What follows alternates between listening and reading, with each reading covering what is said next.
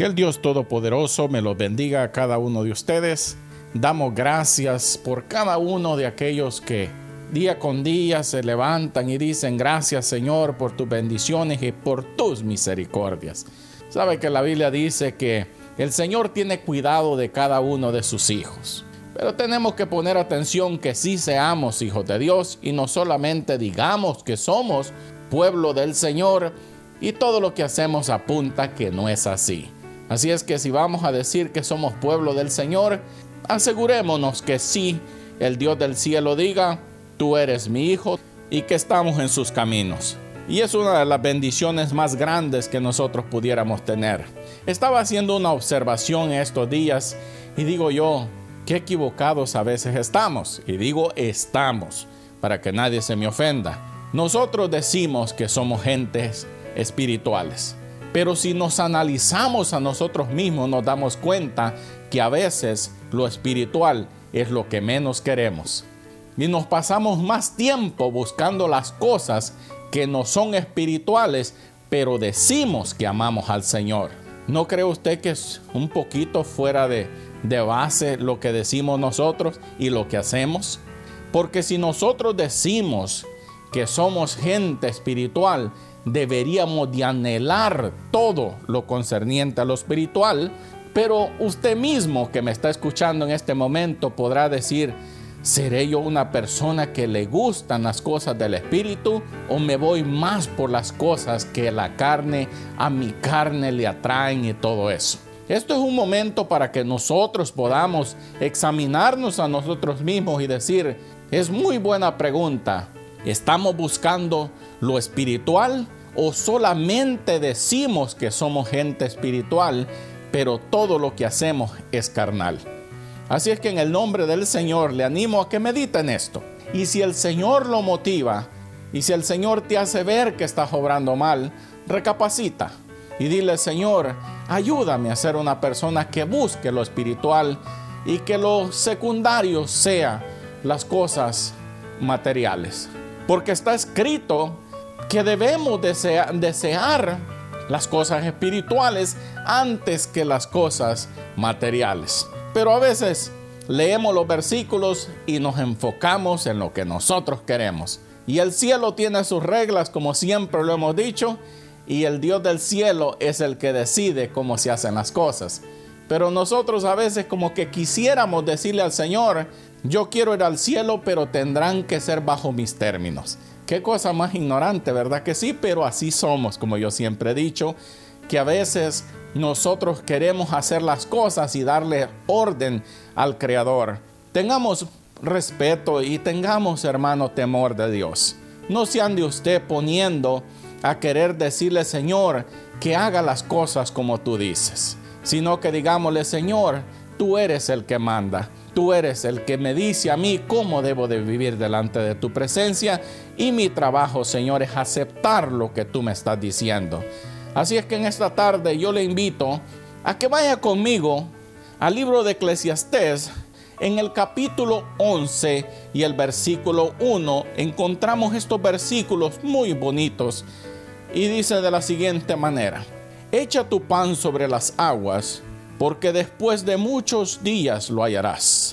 Dice, reparte a siete y aún a ocho, porque tú no sabes el mal que vendrá sobre la tierra.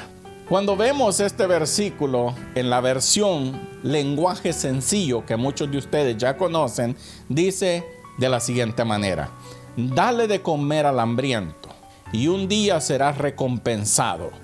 Comparte lo que tienes con siete y hasta ocho amigos, pues no sabes si mañana el país entrará en problemas. ¿Sabe que me llamó mucho la atención de la manera que lo dice la versión del lenguaje sencillo? Porque eso es en realidad lo que está diciendo. Está diciendo, sé generoso con las bendiciones que Dios te ha dado. Comparte con personas, con tus familiares y no seas tacaño.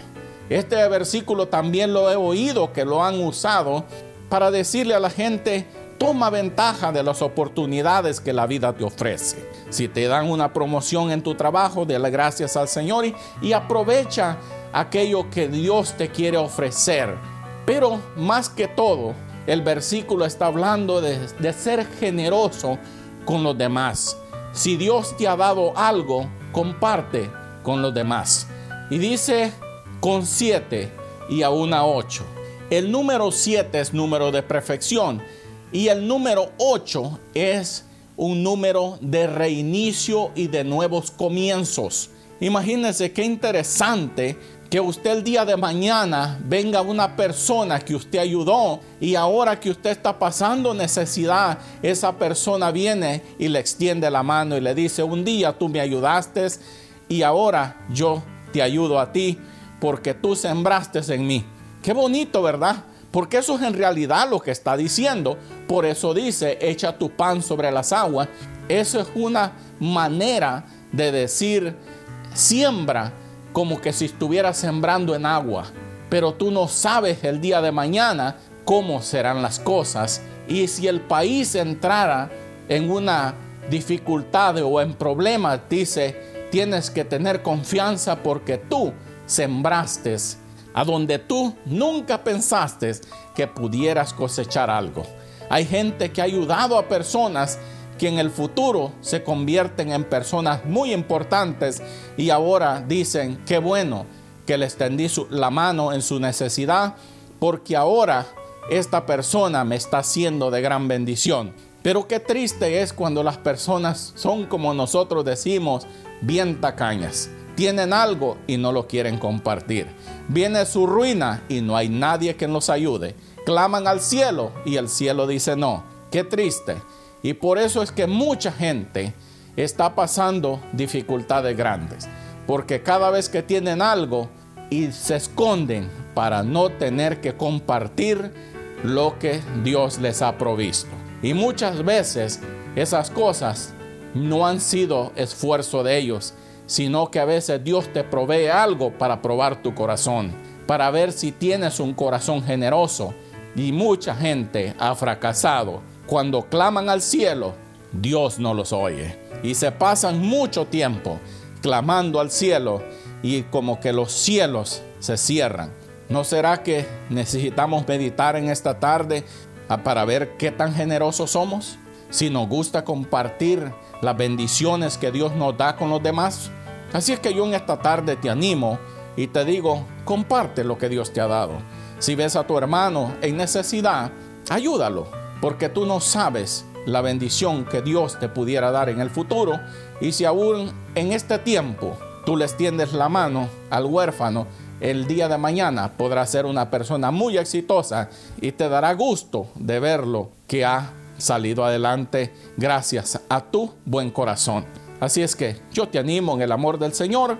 Si algo has aprendido en esta tarde, dile en esta tarde al Señor, permítame Señor tener un corazón generoso y que comparta las bendiciones que tú me has dado con los demás.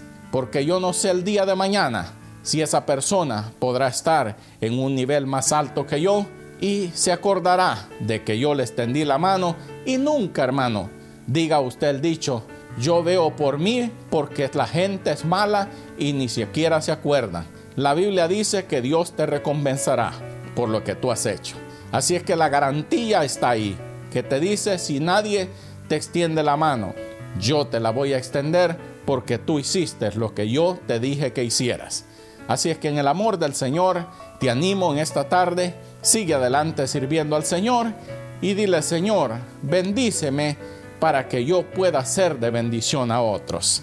Si tienes un corazón generoso, Dios bendecirá tu casa, bendecirá tu familia y tendrás alegría en tu corazón porque estás cumpliendo con lo que la palabra del Señor dice. Que el Todopoderoso te bendiga a ti y a tu familia, ahora y siempre. Bendiciones.